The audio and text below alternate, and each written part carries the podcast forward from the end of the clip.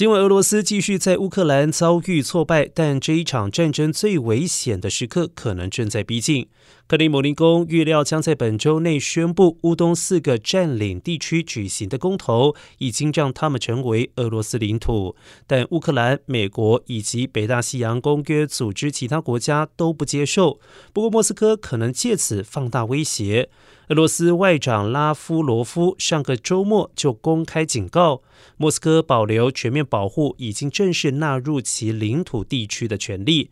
然而，莫斯科的威胁明显就是核威胁。俄罗斯总统普京上周警告，如果有需要，俄罗斯将动用所有可动用的武器，回应他所谓的北约核威胁。